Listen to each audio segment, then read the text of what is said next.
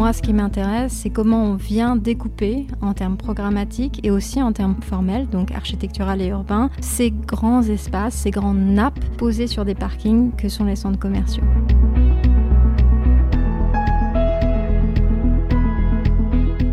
Nouveau territoire, le podcast, pour comprendre ce qui se passe au cœur des territoires.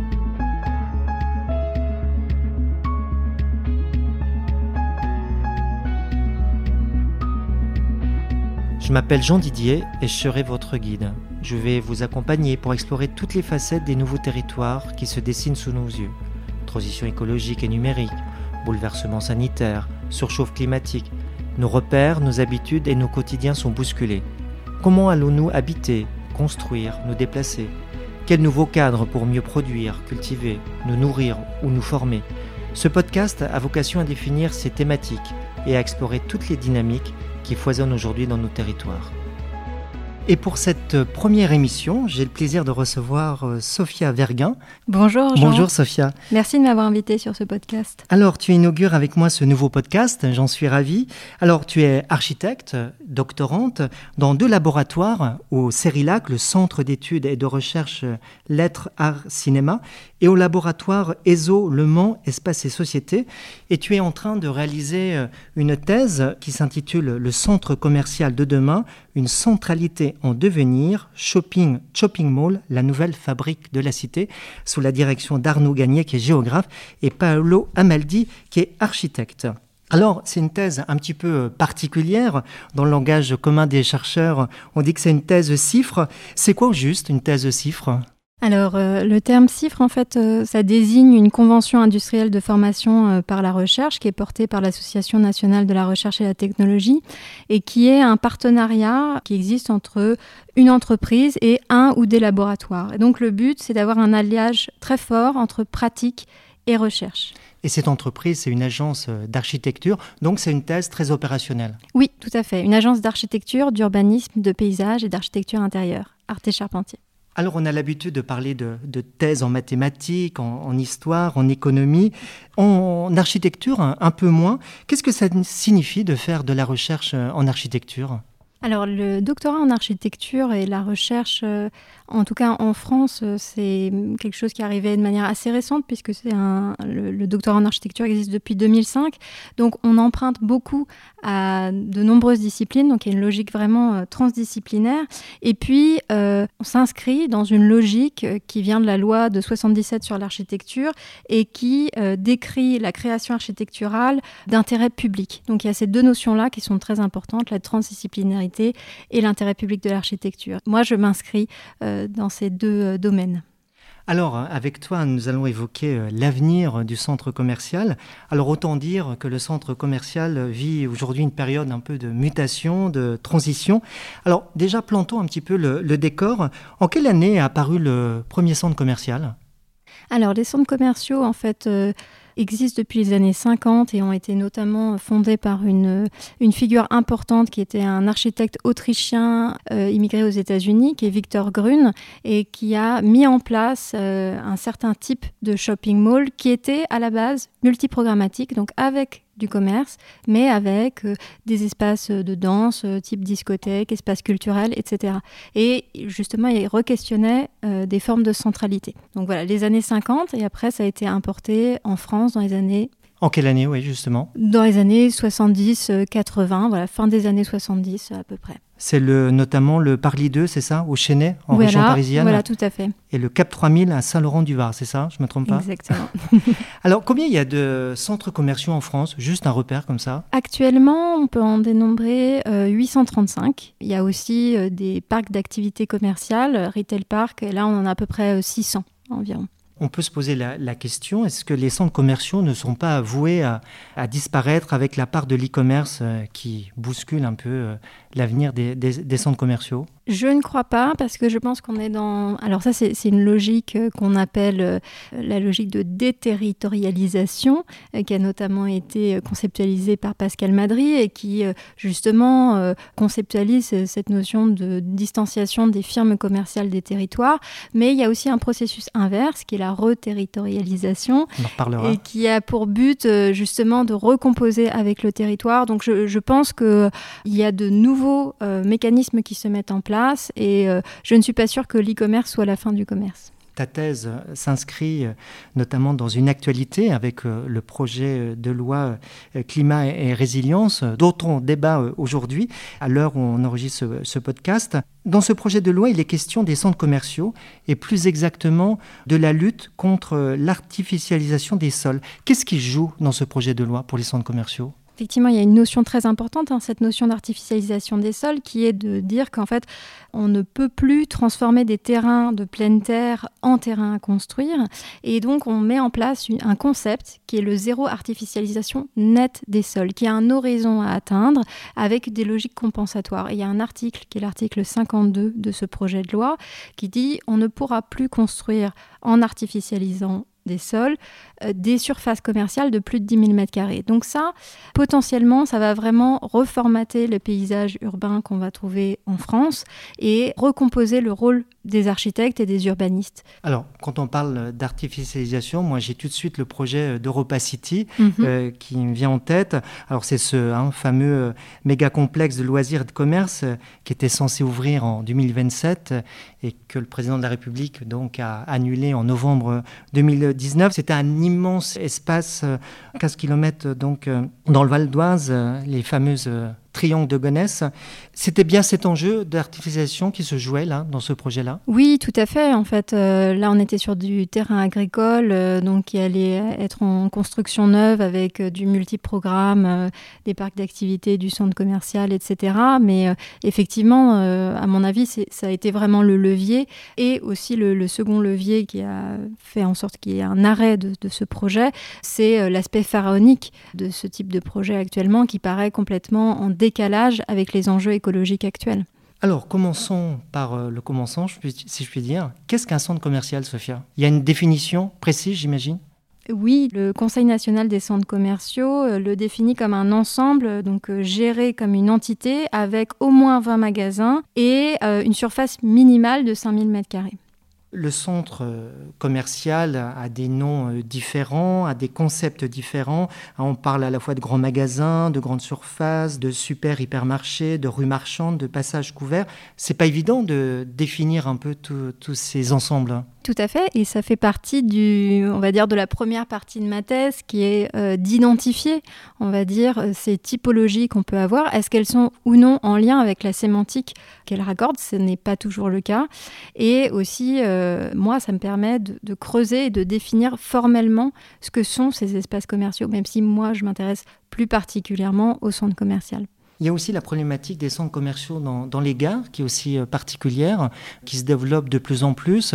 Il y a eu cette polémique euh, avec euh, la rénovation et l'agrandissement du centre commercial à la gare du Nord. Là aussi, qu'est-ce qui se joue? C'est quoi l'enjeu? C'est aussi une notion d'espace public, c'est ça? Oui, tout à fait. Alors là, c'était vraiment un débat très intéressant qui a eu avec un certain nombre d'architectes. Il y a une sorte de levée de bouclier contre ce projet-là.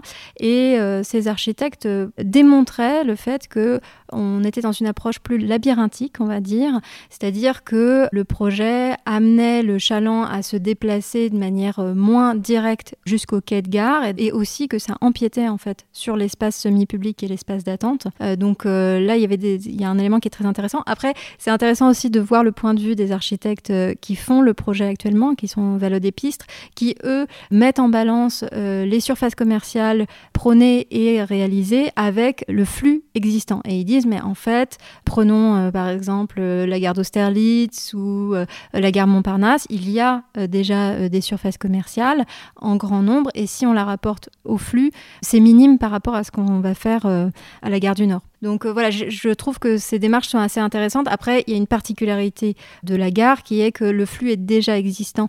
Donc euh, c'est très spécifique et moi, c'est pour ça que c'est une typologie qui m'intéresse, mais celle qui me paraît la plus créatrice ou génératrice de projets, c'est le périurbain Parce que là, ça pose d'autres questions qui sont notamment des questions de centralité. Mais est-ce qu'il y a encore beaucoup de centres euh, commerciaux qui se construisent euh, aujourd'hui? Il y en a en France, euh, à l'étranger, et je pense qu'il y en aura toujours, mais avec de nouvelles formes et justement des logiques peut-être de diffusion et, d'autres types de logiques, et notamment ce projet de loi climat qui remet en cause et en question les typologies qu'on va pouvoir réaliser.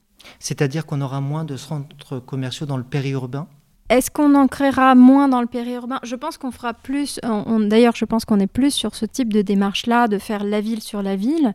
Donc déjà, de capter des flux déjà existants, les logiques euh, justement de centres commerciaux dans les gares ou euh, d'espaces multiprogrammatiques. Je ne sais pas, pour donner un seul exemple, Morland Mixité, euh, à côté de la Seine, fait par David Schipperfield et l'agence Calque, par exemple. Donc je pense qu'on va être plus sur ce type de dispositif. Je redis le nom, le sujet de ta thèse, hein, le centre commercial de demain, centralité en devenir, point d'interrogation, shopping, shopping mall, la nouvelle fabrique de la cité. Qu'est-ce que tu as voulu euh, signifier avec ce jeu de mots euh, shopping, shopping? Alors, euh, pas mal de choses en fait. Euh, la première, c'était un clin d'œil euh, à l'analyse que fait Barthes dans son livre SZ. Et puis, il y avait aussi cette notion de découpage. To chop, c'est le fait de couper. Moi, ce qui m'intéresse, c'est comment on vient découper en termes programmatiques et aussi en termes formels, donc architectural et urbain, ces grands espaces, ces grandes nappes posées sur des parkings que sont les centres commerciaux. Il y a Fabrique de la Cité aussi, dans l'intitulé de ta thèse. Qu'est-ce que tu veux dire par là?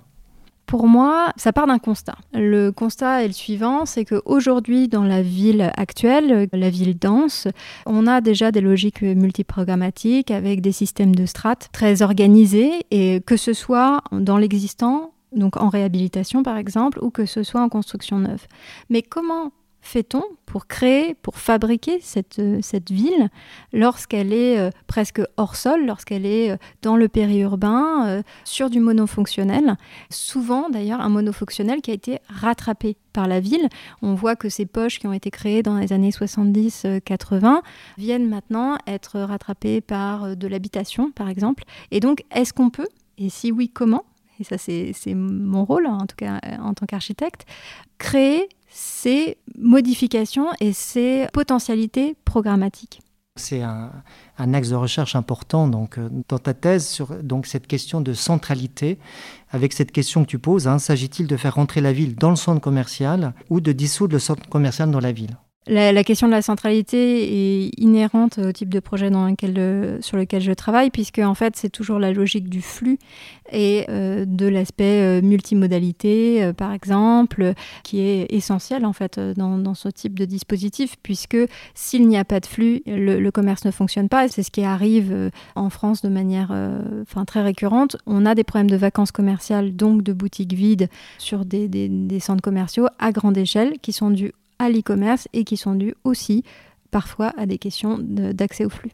Dans ton travail, tu questionnes le positionnement des centres commerciaux dans leur euh, rapport au paysage, qu'il soit économique, euh, législatif, euh, aménagiste, spatial. Et tu parles à ce sujet du concept de déterritorialisation. Ça veut dire que pendant des années, c'est ça, les, firmes commerciales se sont affranchies du territoire complètement? Disons qu'il y a eu un mouvement vers euh, ce, type de dispositif qu'on voit maintenant être contrebalancé, comme on a pu l'évoquer tout à l'heure, et on voit des commerces en ligne créer des espaces souvent des espaces éphémères, mais pas que, et donc euh, recréer du commerce physique. Donc voilà, ce sont des dynamismes euh, en balance, on va dire, et qui sont reliés l'un à l'autre c'est de l'hybridation urbaine. Hein, voilà. Qu'est-ce que tu entends par là Pour moi, alors là, c'est vraiment pour revenir sur cet aspect, euh, comment générer à partir d'espaces monofonctionnels euh, de la diversité, donc en prenant en compte ce qui fait la ville. Il y a une auteure que, j'aime beaucoup, sur laquelle euh, j'aime bien m'appuyer, qui a un bagage de journaliste, qui n'était pas architecte au départ, qui est Jane Jacobs, qui a écrit un livre qui s'appelle euh, Death and Life of Great American Cities et qui euh, évoque justement qu'est-ce qui fait la ville et qu'est-ce qui fait la rue. Et elle, elle va, elle va s'intéresser notamment à la rue. Elle va parler du voisinage et, comment on crée, euh, en fait, aussi par les usages des formes de ville. Et ça, c'est des éléments qui me sont chers et, que je trouve très intéressants à intégrer dans des dispositifs de projet.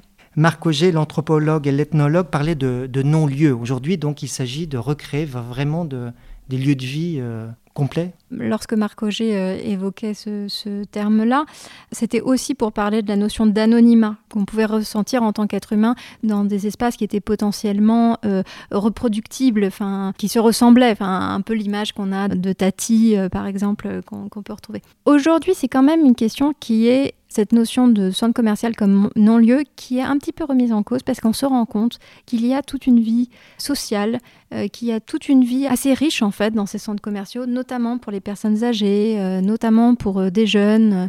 Donc il y a des potentialités et des choses à créer à partir de l'existant dans ces centres. Donc cette notion d'usage, elle est aussi importante de l'usage existant dans ces centres. Alors, tu l'as dit, tu es architecte, donc tu réalises cette thèse dans, le cadre d'une agence, enfin, dans une agence d'architecture. Et donc, l'aspect de la qualité architecturale est aussi très prégnante dans ton travail. Qu'est-ce que tu entends par qualité architecturale? C'est aussi un, nouvel enjeu, là, pour les centres commerciaux?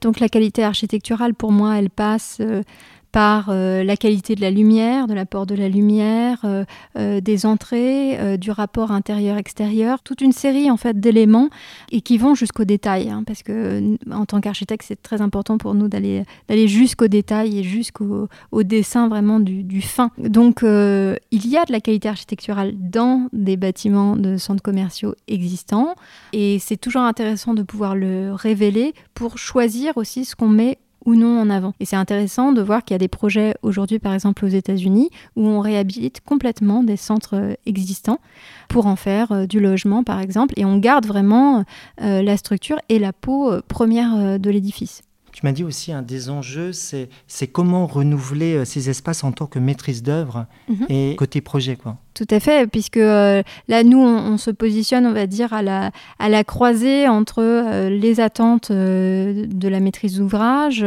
entre des enjeux économiques, des enjeux de respect du planning qui sont très importants dans ce type de, de programme. C'est comment redonner de la qualité architecturale en prenant en compte ces différentes données qui sont essentielles pour faire du projet en architecture et être relié aussi à des besoins réels. L'architecte avait été un peu délaissé euh, dans ses constructions de centres commerciaux. Aujourd'hui, il, essaye de se réapproprier justement euh, un peu cette qualité architecturale.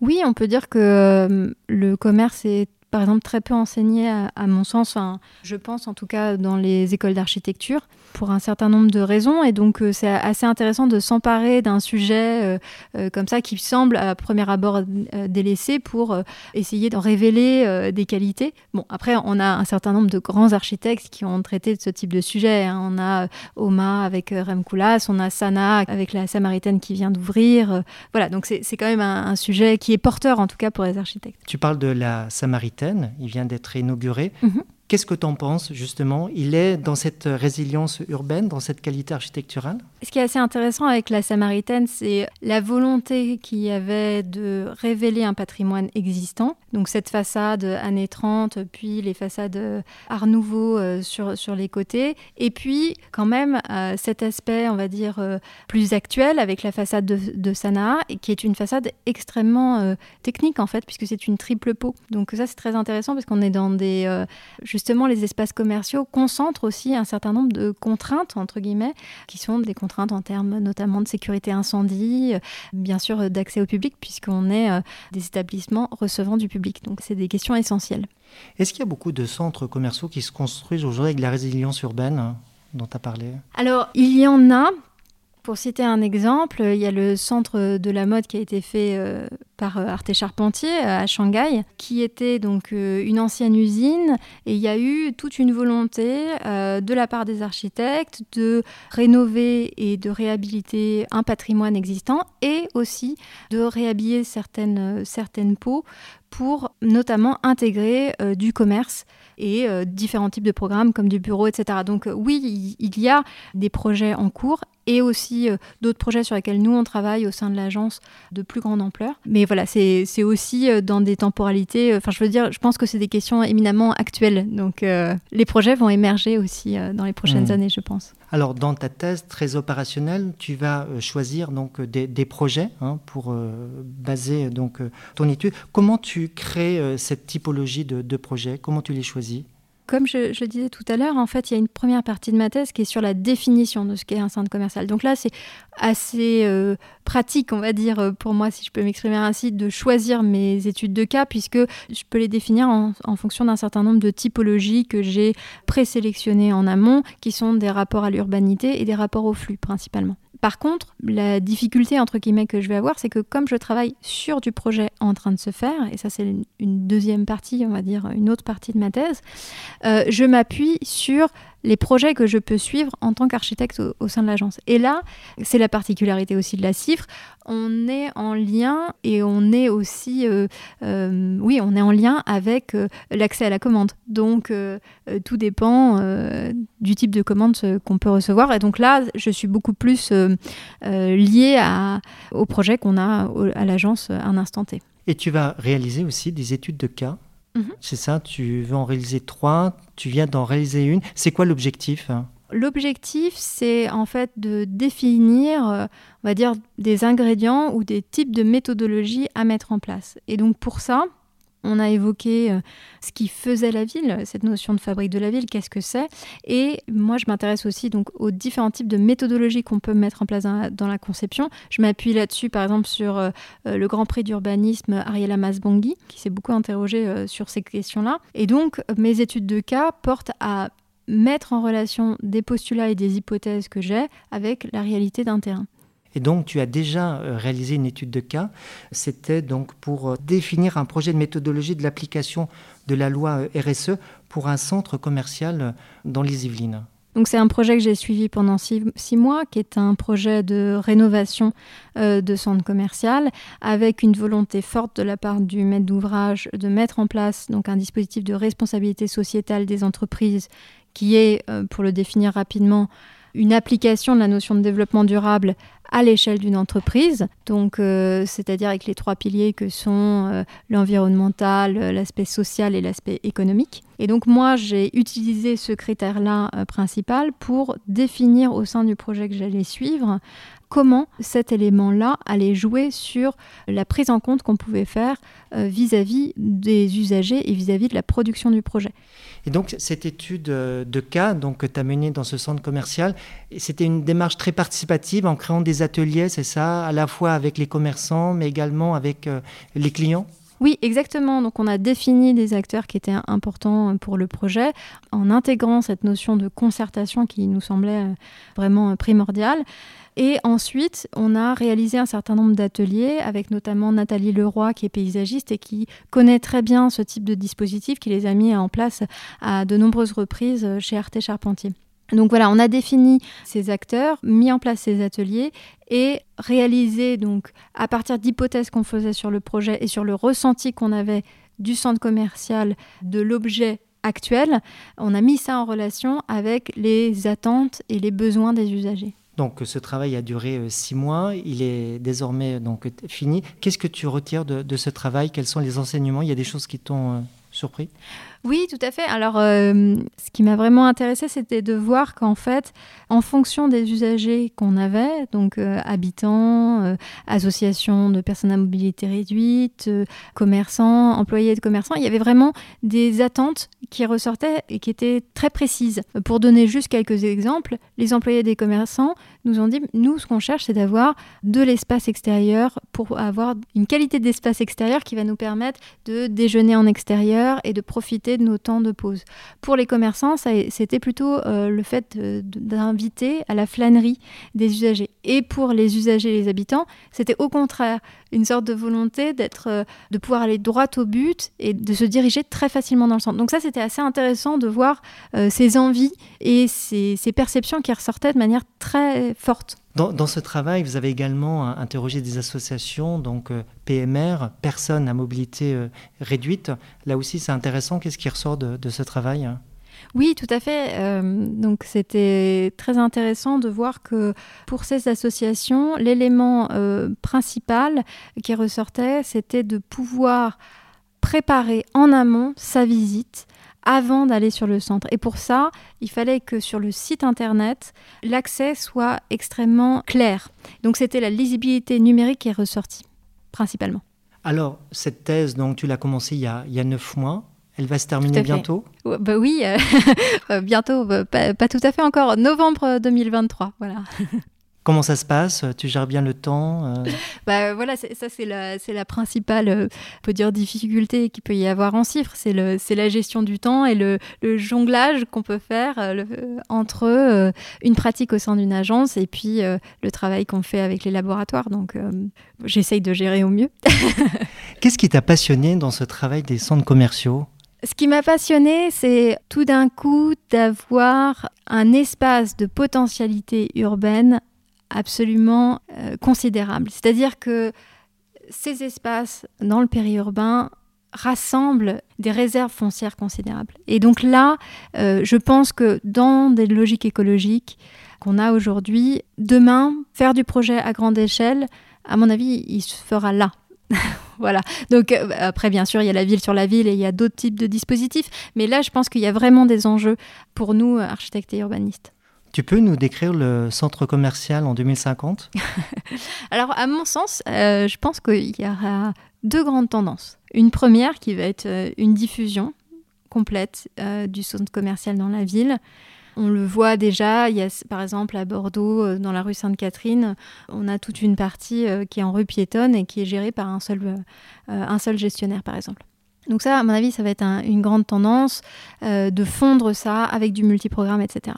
Et à mon avis, une seconde tendance, qui est peut-être un peu plus dystopique, c'est d'imaginer qu'on aura peut-être des pandémies à répétition et que pour s'évader euh, euh, au plus proche de chez soi, on ira peut-être dans un centre commercial faire euh, mille choses, et notamment du loisir, qui sont déjà des tendances qui existent. Après, à voir comment on intègre les problématiques écologiques à tout ça. Le mot centre commercial n'existera peut-être plus?